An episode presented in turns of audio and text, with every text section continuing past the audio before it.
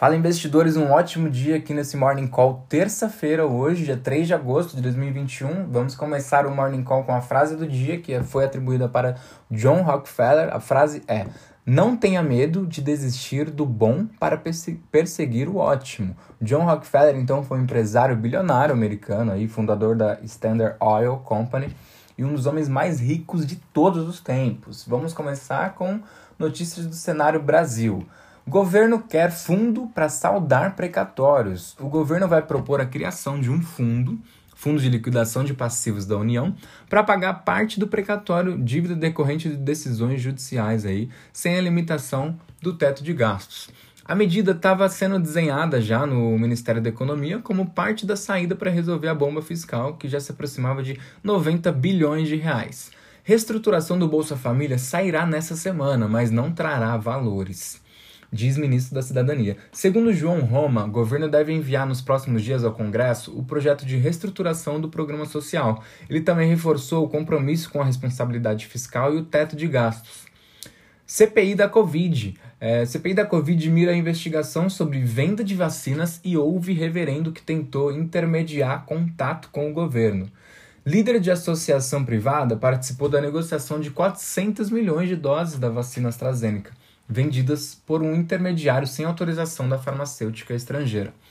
Agora a gente vai falar sobre empresas, tá?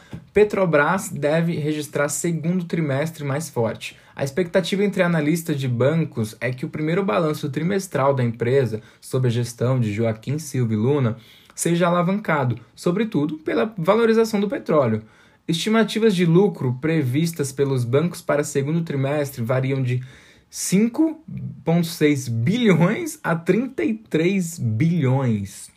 Raizen vende só 8% do capital e vai a B3 valendo 25 bilhões de reais, a mais que Cosan.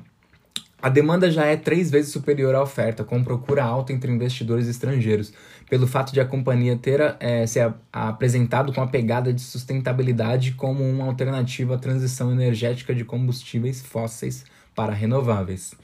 Lucro do Itaú sobe 55% em um ano e atinge 6,5 bilhões de reais no segundo trimestre. O lucro líquido contábil do banco, por sua vez, ficou em 7,56 bilhões de reais, uma alta de 120% sobre os 3,42 bilhões de reais registrados no ano passado. Já o retorno recorrente sobre o patrimônio líquido foi de 18,95%, alta de 5,4 pontos percentuais ante aí 2020 e leve melhora de 0,4 pontos sobre o período entre janeiro e março desse ano.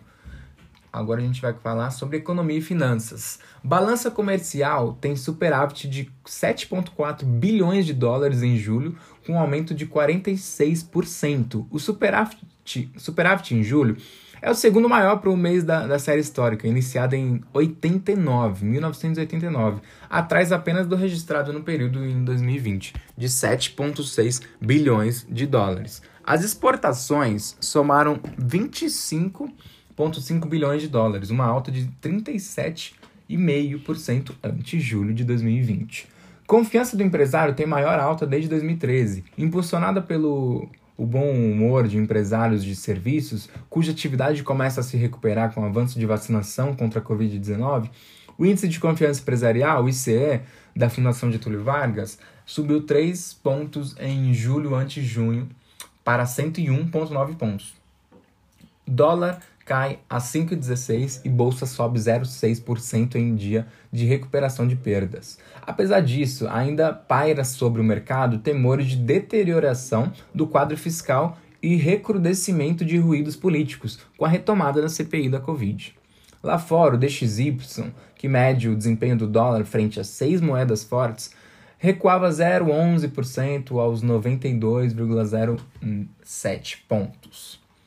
Agora vamos falar um pouquinho mais sobre o cenário político. TSE vai investigar fake news de Bolsonaro e manda ao STF notícia crime contra o presidente. O desfecho dessas apurações pode atrapalhar os planos de Bolsonaro, levando à impugnação de eventual registro de candidatura à reeleição ou até mesmo inelegibilidade. A decisão do TSE representa até agora o mais duro movimento do judiciário na tentativa de conter ameaças do presidente.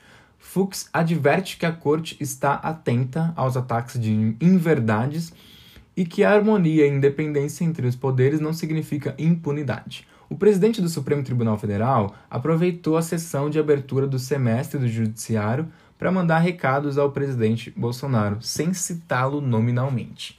Lira pauta a reforma do imposto de renda e dividendos. O presidente da Câmara dos Deputados, Arthur Lira, pretende votar essa semana a reforma do imposto de renda e a taxação de dividendos e pautou para o plenário um requerimento de urgência ao projeto, mas o texto ainda enfrenta resistência de governadores e prefeitos pelo potencial de diminuir a arrecadação nos próximos anos sob o cenário mundial agora. China enfrenta pior surto de Covid-19 desde o início da pandemia em Wuhan.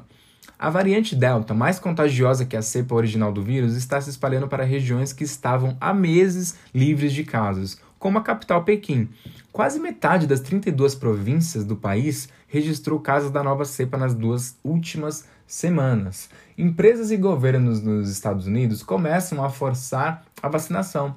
Com os novos casos de Covid-19 subindo acima de 100 mil, é, 100 mil pela primeira vez desde início de fevereiro nos Estados Unidos, impulsionados também pela variante Delta, tem um número crescente de empresas e governos locais que estão retomando o uso obrigatório de máscaras. Ah, mercados internacionais agora, hein?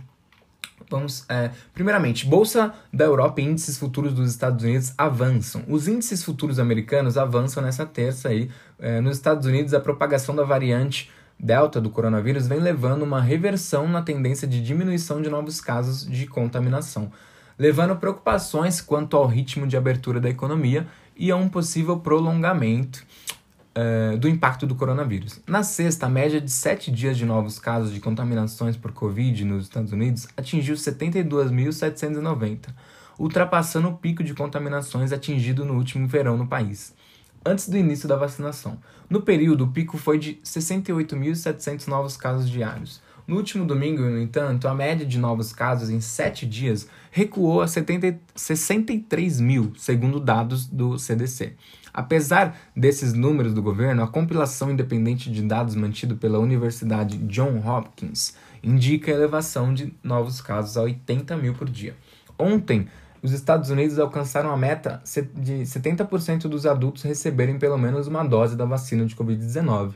Meta essa aí que a administração de Joe Biden pretendia alcançar até 4 de julho.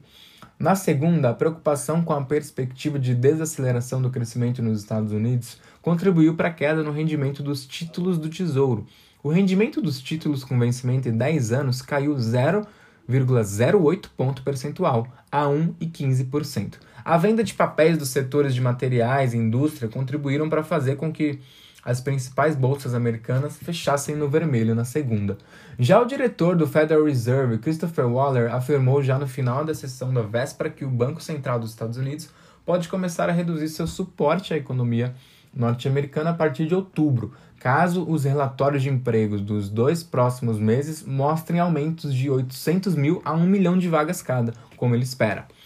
Ele também sugeriu que o Fed pode iniciar em setembro uma redução é, de suas compras mensais de, de títulos em movimento que pode fazer com que os rendimentos voltem a subir, o que não seria uma boa notícia para o mercado de ações. Né?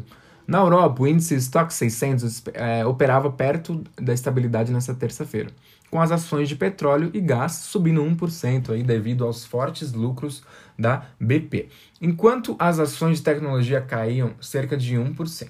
Já na Ásia, o, movi o movimento foi misto para as diferentes bolsas, com as ações de empresas listadas em Hong Kong, do mercado chinês de jogos online, despencando depois que a atividade foi descrita como um tipo de ópio pela mídia estatal chinesa.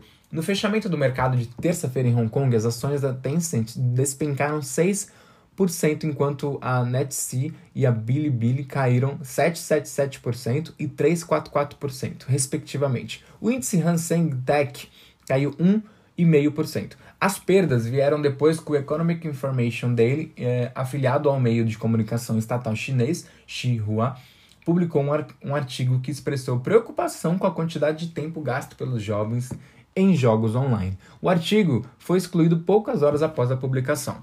Agora, petróleo e commodities. É, o preço do petróleo cai mais de 3% com a alta de oferta da OPEP e temor so, é, sobre demanda. Os preços do petróleo recuaram mais de 3% nessa segunda-feira, após dados fracos da economia da China e dos Estados Unidos, os maiores consumidores de petróleo do mundo e de maior produção de petróleo dos produtores da OPEP. Os contratos futuros do Brent fecharam em queda de 2,52 dólares, ou 3,3% e 72,90 dólares o barril, enquanto o petróleo dos Estados Unidos, o WTI, fechou com recuo de 2,69 dólares, ou 3,6% a 71,26 dólares. Os contratos futuros de energia ainda expressam preocupação com a redução do consumo de produção, já que os casos de coronavírus estão aumentando novamente em várias regiões dos Estados Unidos bem como em vários países no exterior, disse Jim Rittenbush, presidente da Ritter Bush Associates LLC em Galena, Illinois. O crescimento da atividade industrial da China recuou bruscamente em julho, com a demanda contraindo pela primeira vez em mais de um ano, mostrou uma pesquisa nessa segunda-feira. Os resultados mais fracos da pesquisa privada, cobrindo principalmente os fabricantes voltados para exportação e pequenos em linha com os de uma pesquisa oficial divulgada no sábado. Também pensando nos preços, uma pesquisa da Reuters apontou que a produção de petróleo da Organização dos Países Exportadores de Petróleo, OPEP, aumentou em julho para seu maior valor desde abril de 2020. Agora um pouquinho sobre commodities. Exportação de minério do Brasil cai 6,6% em volume em julho, receita mais do que dobra. A exportação de minério de ferro do Brasil, que caiu 6,6% em julho, ante o mesmo mês do ano passado, para aproximadamente 31,73 milhões de toneladas, enquanto a receita com as vendas externas mais que dobraram, apontaram dados oficiais do governo nesta segunda-feira. Na comparação com junho, os embarques de minério de ferro no Brasil, um dos principais produtos da pauta brasileira, recuaram 5,8%. O recuo ocorre após as vendas externas de minério de ferro terem registrado em junho o maior volume em nove meses, com empresas como a Vale é, aproveitando a alta nos preços da commodity, diante de retomada econômica na China e outros países. Os embarques de julho ainda se configuram com o segundo maior volume do ano. Apesar da queda nos embarques, o preço é, permanece em trajetória de alta, com empresas aproveitando uma forte demanda chinesa por produtos com maior teor de ferro para reduzir emissões. Em julho, os preços do produto exportado no Brasil atingiram 158,80 dólares por tonelada, ante 70,50 dólares no mesmo mês de 2020 e 153 dólares em junho. Então, dessa forma, as vendas externas de minério de ferro do Brasil renderam ao país no mês passado 5 bilhões de dólares, mais que o dobro do registrado em julho de 2020, quando foram levantados 2,4 bilhões de dólares. Em junho, a receita havia sido de 5,17 bilhões de dólares, então, para efeitos de comparação. Então, é, este Morning Call já está disponibilizado no nosso grupo do Telegram, lá vocês vão poder ver nossos gráficos, né, que todos os dias a gente tem sobre Ibovespa, taxa de câmbio, evolução das pré-fixadas, evolução das NTNBs e é isso. Aqui é o Gianluca e esse foi o Morning Call de 3 de agosto de 2021. Até amanhã, bons negócios.